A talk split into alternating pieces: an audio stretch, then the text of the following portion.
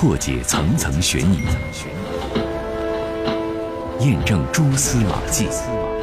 铁线圈啊，烧成一个团儿，引起了侦查人员的重视。这个人我看不清楚了，但是他穿的什么衣服我记得很清楚。灯啊很亮，最后确定是横排尾灯的卧车。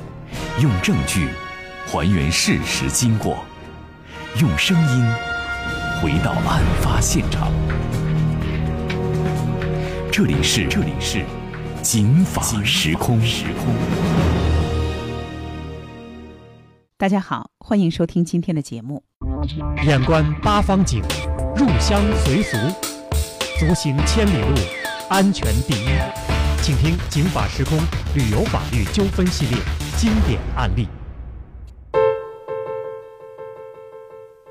早在二零一七年的时候，东航出台了一个出行提示，关于明确近期接受过整容整形手术旅客乘机要求的通知。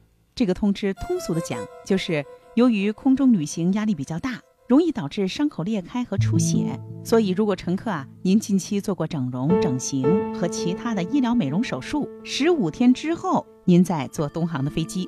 不仅如此，登机的时候您还得提供二甲以上医院开具的诊断证明书，否则您就是买了票过了安检，我们呀也有可能在您临登机的时候拒载。到了二零一八年的六月一号，民航局又公布了一个首批民航限制乘坐民用航空器严重失信人员的名单。这个名单到了去年的年底又进行了扩充，从八十六人扩充到了好几百人。主要涉及到的行为包括在安检的时候查出随身携带国家法律法规规定的危险品、冒用他人的乘机身份的证件、带管制物品被处过行政处罚等等。那您听，作为消费者，也不是花钱就可以得到任何消费和服务，消费场所也有挑选消费者的权利。就拿飞机来说，他可以卖票给您，但是如果在您登机的时候，他发现啊，您除了这个钱合格，其他方面有不合格的地方，也是可以拒载的。那么哪些行为或者哪些情况都有可能不卖给你票，卖给你票了也不让你登机的一些正当的理由呢？航班对于什么样的乘客可以说 no 呢？今天咱们说说啊，坐飞机航班有哪些拒载乘客的理由。首先，咱们一块来了解，二零一八年的三月底，为了确保民航飞行的安全，民航局又增加了九种行为被飞机拒载的情形。这也是民航局的层面目前对哪些人要被拒载的统一而又公开的又一个追加的标准。咱们一块儿来听具体的内容。二零一八年三月底开始，为确保民航飞行安全，又有九种行为会被飞机拒载。去年三月。国家发改委、民航局等多部委联合下发《关于在一定期限内适当限制特定严重失信人乘坐民用航空器推动社会信用体系建设的意见》，就限制特定严重失信人乘坐民用航空器提出意见，旨在防范部分旅客违法行为对民航飞行安全的不利影响，进一步加大对其他领域严重违法失信行为的惩戒力度。意见明确指出。将在对机场或航空器内实施九类行为者乘机加以限制。这九类行为包括：编造、故意传播涉及民航空防安全虚假恐怖信息；使用伪造、变造或冒用他人乘机身份证件乘机凭证；堵塞、强占、冲击值机柜台、安检通道、登机口；随身携带或托运国家法律法规规定的危险品、违禁品和管制物品。在随身携带或托运行李中故意藏匿国家规定以外属于民航禁止、限制运输物品；强行登站拦截航空器，强行闯入或冲击航空器驾驶舱、跑道和机坪；妨碍或煽动他人妨碍机组安检、值机等民航工作人员履行职责，实施或威胁实施人身攻击；强占座位、行李架、打架斗殴、寻衅滋事。故意损坏、盗窃、擅自开启航空器或航空设施设备等，扰乱客舱秩序；在航空器内使用明火、吸烟、违规使用电子设备、不听劝阻；在航空器内盗窃他人物品。除此九种行为外，意见还明确了在其他领域可能导致限制乘机的严重违法失信行为。国家民航局将与相关部门建立信息推送机制和共享平台，于每月第一个工作日发布限制乘机名单信息。公示期满，被公示人无异议者即开始执行乘机限制。那大家听，这九种行为大多数都是乘客在乘飞机的过程当中影响到了飞机的秩序安全。不仅如此，民航总局呢还公布了一批民航行业严重失信行为组织的名单。这个名单呢现在已经有两期了，是严重失信行为的个人名单。那哪些人飞机要对他说 no？现行的法律法规是怎么规定的呢？我们知道民航局这方面的法律法规呢制定的比较多。像和大家影响比较大的《中国民用航空旅客行李国内运输规则》，民航规定呢，不予承载的乘客，比如传染病患者、精神病患者，或者健康状况可能危及自身或者影响其他旅客安全的旅客。另外，重病旅客可以，但是呢，得持有医疗单位出具的适合坐飞机的证明，经过航空公司同意才可以买票。那目前呢，各大航空公司当中，只有东航出台了整容手术后十五天内不得乘坐飞机的规定。那现行的法律主要有哪些规定？咱们一块儿来听民航法律纠纷的专业律师张启怀的介绍。首先，我国的《民用航空法》一百零二条第一款中就做了相应规定。当然了，在中国民用航空旅客行李国内运输规则和中国民用航空旅客行李国际运输规则中都对相关的旅客乘坐飞机都做了相应规定。根据这以上的相关的法律和我们民用航空安全保卫条例行业规定加在一起的上位法，各航空公司都制定了相关乘机运输的手册。这个守则具体就制定了相关的标准，但是这些规定呢，并非那么详细和全面。而且呢，规定的呢不完全一致，因此呢，就使我们现在旅客在乘坐飞机时呢，会出现各航空公司的标准不一，而且呢，乘客很难掌握具体的标准。所以您看，除了失信和酒类严重影响机舱内安全和秩序的这种行为的规定啊，这什么样的乘客可以拒载之外，各个航空公司各家有各家的一些家规。那大致来说啊，咱们替大伙儿把这个统一统一。首先呢，就是有健康状况的乘客，健康状况，咱们先说正常的健康状况，比如说孕妇，孕妇她不是病人，但是呢，确实是一个特殊的健康阶段。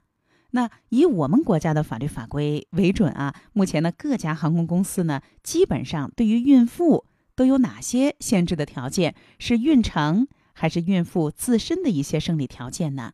咱们一块儿来听张启怀的介绍。孕妇，我们现在规定三十五周岁以上的这个孕妇，如果你乘机时，那你就应该呢在预产周期内啊，你比如说四周内，或者呢临产无法确定产期，还有呢就是你产后如果不足七天，或者呢三十六周含以上的，那么这些都不可以登记，或者呢限制登记。对于孕妇的这个限制啊，主要是年龄的限制，你怀孕的时间，还有呢就是你预产期。所以呢，如果你在这个时间内要登记的，你需要持医生开具的有效的证明，而且这个证明呢要在七天内可以乘机的证明，方可以安排你乘机。这个呢属于限制。另外呢，还有就是有流产的症状的也不可以乘机，这属于呢拒绝运输的条件。那您看，好几个标准，三十五周岁以上，这是一个啊，还有一个就是四周内就要临产，那算算差不多呢，怀孕也就三十五周以上了，两个三十五了，嗯，那这样上呢，就是一个应该说比较大家都公认的一个标准，还有一些特殊的个人的身体上的一些问题，这些都有可能被航空公司拒载。当然了，刚才就说了，如果患有传染病或者是精神疾病。那是各家航空公司不用商量，都是统一规定的，因为呢，它直接影响到公共安全啊。还有，就比如说面部有比较严重的缺损或者缺陷的，呃，受伤以后做手术的，我们知道东航这不是最新出台了吗？说你要是整容整形，那你微整啊，这就不说了。整容整形康复十五天之内，你是不能坐我这个航空公司的飞机的。南航也有相关的这个规定。那说到这个整容，可能呢很多人就特别关心啊，说哎，我这呀跑一趟北上广，或者是出一趟国，我就是冲着整容去的，我差不多能回家包扎包扎我就走了，怎么就不能坐飞机呢？那我们一块儿来听听张启怀律师给我们介绍这方面的一些统一的规定。如果你有相关医院给开出的证明可以乘机的，那方可登机。这个规定主要是东航和南航做出了规定，那么其他公司还没有去制作。但是呢，有这个规定，你要乘坐南航和东航的飞机，你将被拒载。还有一类乘客，他情况比较特殊，行走不太方便。需要担架啊，这可能大家一在一般的乘车、乘飞机的过程当中，这种经历比较少。但是呢，有时候他有的病人他转移啊等等，他就是有这个出行的需要啊。他图飞机图的就是一个便捷，时间短，不折腾哈。那咱们继续来听张启怀给我们介绍这方面的一些特殊规定。有各航空公司还对呢无成人陪伴的儿童、无自理能力的人加以相关乘机的限制。一般对于这个儿童的乘机，如果没有成人陪伴是不可以的。当无陪伴，还有我们航空公司安排的，那是可以的。但是，一架飞机上一般的来讲是属于五到八岁的儿童，这个五到八岁的儿童不能超过五名。通常来讲，因此呢，对人数是做了限制。再就是单价旅客，如果你行动行走不方便，那么单价旅客需要在二十四小时到七十二小时这个之内，你要提前提交申请，必须要时需要呢要有医护人员呢来个陪护，而且呢一个航班只允许承载一名单价旅客，而且呢有的航空公司的这个运输手册啊是把这个呃要求单价旅客在最后的三排不能放到前面去，这都做了相应规定。还有就是身体有残疾的乘客啊，对于残疾乘客，各个航空公司都有不同的规定。总体来说呢，规定的都八九不离十啊，条件呢都差不多。而且呢，如果一旦航空公司接受您这样的乘客，他就一定会给您特殊的照顾。而且我们国家的相关法律法规对于残疾人整个在乘坐飞机的过程当中的比例也有要求，就是一般来说啊，都不超过三分之一。因为啊，航空公司一旦在一架飞机上承载了过多的残疾人的乘客，他可能需要的相关的陪护和投入就更多，难免啊顾此失彼，不能给相应的乘客以足够的陪护和照顾。而且呢，要求是一个残疾人必须有一个健康人陪护，一比一的相应陪护，才方可让你乘机，这是其中条件之一。另外就是呢，智障的和盲人。那么在飞机上你要带导盲犬，还有呢就是智障的人。一般的，我们现在一架波音七三七八百，或者说中型的飞机，那么都是要限制四个人，不能超过四个人。还有呢，就是中型飞机以上的，就是双通道的，可以是六个人。所以各航空公司的限制和标准略有差别，但整体标准是基本相一致的。无论残疾人有多少或者是什么状况，那么都会。有航空公司根据现场的情况和根据机上乘机的情况和条件进行的拒载或者呢限制你乘机。还有一类乘客，那就是行为举止或者表现，航空公司的经营者管理者他认为有可能会影响到公共安全和公共秩序，也可能会对这一类乘客说 no。什么叫举止和表现？这个问题可能非常的主观了，有的人就会觉得他的行为还行吧。有的就觉得已经非常的适当了。您有没有在乘坐飞机的过程当中见到过？您认为这行为和举止实际上已经都应该被拒绝乘机的行为和乘客呢？这里面呀，其实有一个关键的问题，那就是喝酒。喝酒有可能被拒载，还有可能被请下飞机。那有的人说了，不会吧？我们上飞机还发酒呢？给您发的呀，那是啤酒。我们现在在节目当中要说的是喝了白酒引发的举止和行为的问题。那么这个问题怎么判别呢？姚博欢迎您继续收听。眼观八方景，入乡随俗，足行千里路，安全第一。请听《警法时空》旅游法律纠纷系列经典案例。国内的航空公司对于酗酒的乘客是限制乘机的。但是我们知道，酗酒那就是长期的爱喝酒，而且呢过量的喝酒，喝酒了之后会醉酒，引发一些行为和举止不当。但是酗酒啊，它是常年的这样的一个行为，你在登机的时候怎么判别他是长期的喝酒呢？那只能通过他当时的行为来判断。咱们一块儿来听今年发生在一架航班上的一起事故。二零一九年一月三十一日下午四点四十七分，杭州机场航站楼派出所接到报警，B 三十四登机口求助，从杭州到深圳的 CZ 三五五六航班上有醉酒旅客闹事，机场民警迅速赶赴现场，发现醉酒闹事旅客已被控制。在杭州萧山国际机场的一架飞机外，民警对这名醉酒闹事旅客喊话：“坐飞机不是骑飞机，你下来。”醉酒闹事旅客姓刘，年纪很轻。他说：“我不下来，有种你上来。”据了解，刘某在登机之后，在飞机上一直走来走去。按照规定，飞机在起飞前，旅客是禁止随意走动的。乘务员问：“先生，你坐在几排几座？”刘某怒气冲冲，一副醉醺醺的样子：“关你什么事儿？”刘某开始辱骂起乘务员，刘某因此被飞机拒载。被拒载后的刘某更加激动。他爬上了登机口的雨棚，在飞机关舱门后还怒踹飞机，他甚至企图攻击赶来的地服人员，幸亏被及时制止。机场民警到场后，首先确定是否有人员受伤或财产损失，并迅速控制了刘某，在第一时间通知医务人员过来给他做身体检查。机场民警按照规定将刘某约束至酒醒，期间还派两名工作人员贴身看护，防止他出现意外。经了解，刘某今年二十五岁，是贵州人。他自称没有家里人，常年在广州，来杭州旅游。酒醒后，他交代，中午来机场前，他已经喝了一些酒。在机场候机时，他又在便利店买了两罐啤酒，喝了一罐半后登机。在进安检时，安检人员并未发现刘某有何异常。上飞机后，刘某酒劲儿发作，才引发上述闹剧。刘某被依法处以拘留八日的处罚。对于醉酒旅客能不能上飞机，在这个事情发生了之后，一时呢也引发了人们啊对于醉酒是不是法定的拒载理由的这样的规定，特别是什么叫醉酒，喝一点行不行？当时呢这个事情发生了之后，杭州萧山机场他就表示说，目前啊国家呢没有明确的规定。虽然如此呢，航空公司呢不建议醉酒的旅客乘坐飞机。旅客呢，你也最好不要喝酒坐飞机。航空公司呢，有权根据旅客的外形、言谈举止来判断决定，可以不予承运或者拒绝继续承运。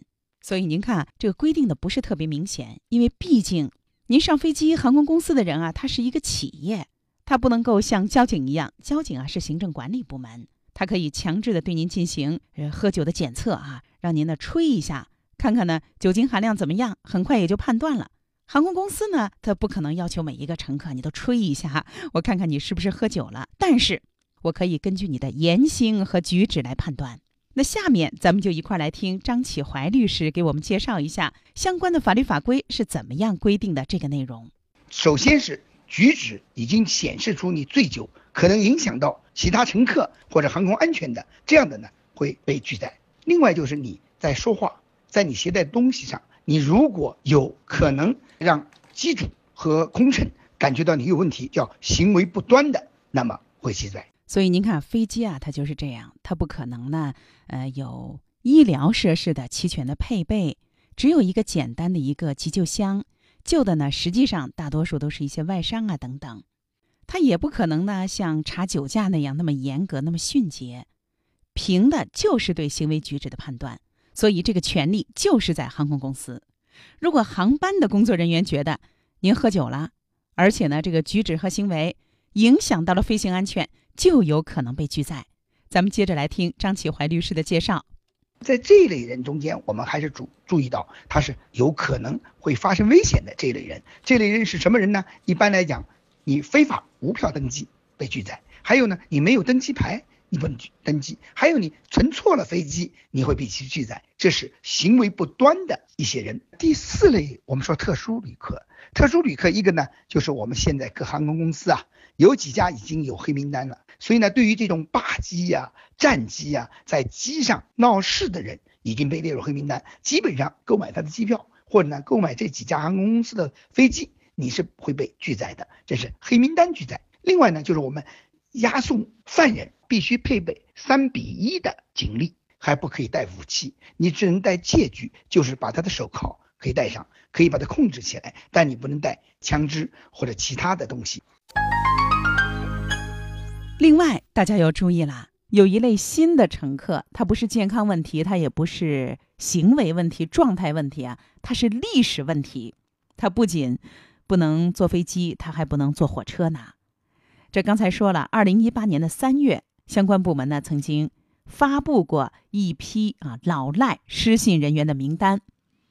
到了去年的九月份，又发布了一批失信人员的名单。那咱们一块儿来听听啊，这一次发布的是各个相关的部门共签署了三十七个联合惩治合作备忘录，其中呢，联合惩治备忘录二十九个，联合激励备忘录五个。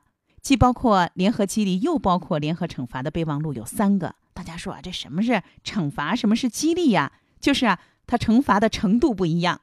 那根据联合惩戒备忘录的规定，咱们就主要说惩戒啊。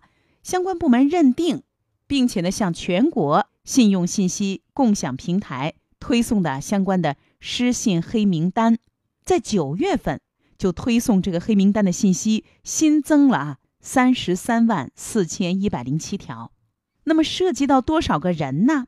涉及到二十八万三千三百八十五个。当然有法人啊，法人还有其他的组织，不完全包括自然人。法人及其他组织五万五千四百零九家，自然人二十二万七千九百七十六人。当然了，刚才我们说了，还有这个激励的备忘录。这个激励的备忘录就是。那我给你先暂时的让你退出这样的一个守信黑名单，这方面呢也有，这个就叫守信红名单哈，一共呢是十四万零五百三十二个，这个啊黑名单也罢，红名单也罢，都是在信用中国网站发布，自发布之日起呢，都会有一个七天的公示期，公示期内您要是一看，哎呦有我啊，这不对吧？您可以提出异议。公示期满，被公示人如果没有提出异议，那就要开始执行了，就会受到相关的限制，包括呢在坐飞机的时候。所以您看这个呢，它是一个统一的规定啊，它是有统一的拒载的标准，还有公开的标准，还有权利的救济和维护。另外，它有一个进水口，还有一个出水口，就是说到一定的时间之内，我这个就自动失效。所以节目最后，我们还是希望啊，未来我们国家的民用航空法继续不断的完善，结合各家航空公司的运输守则，还有他们的拒载的情况，详细全面的制定一个统一完整的一个相关的拒载的标准。这样呢，让乘客在乘坐飞机之前就有相关的了解，让航空公司的人啊，在遇到一些特殊的乘客的时候，能够准确的把握具体的把握。比如说我整容了。啊，东航不能做，南航能做吗？结果南航去了，南航说：“哎，你这个相貌发生比较大的变化，我认为你这个也影响到我对你的身份的鉴定啊，你你算了，我也拒载你，这就不太好。所以呢，一家航空公司出一个规定，最好全行业能够跟进，有一个统一确定和执行。当然了，最重要的还是我们的乘客，对于相关的已经成文的相关的拒载规定，一定要了解。”否则买了票到跟前被拒载，这个就非常麻烦了，影响到了大家的出行计划。那今天的《警法时空》到这儿就结束了。今天的《警法时空》详细的为您归拢了近期我们国家各大航空公司拒载的一些规定、理由，还有发生的一些事件。也希望您在买票之前心里明明白白，在乘坐的过程当中安安心心。今天的《警法时空》就是这样，姚博感谢您的收听。法律博大精深，却也鸡毛蒜皮；看似白纸黑字，实则如影随形。到底是什么意思？如何让法律给您的生活带来更多的平安和保障？现在起，请在微信公众号里搜索“警法时空”或“姚博幺零三九”，不仅有“警法时空”往期节目内容，更有公益律师及时回答您的法律咨询。一个贴身贴心的私人法律顾问。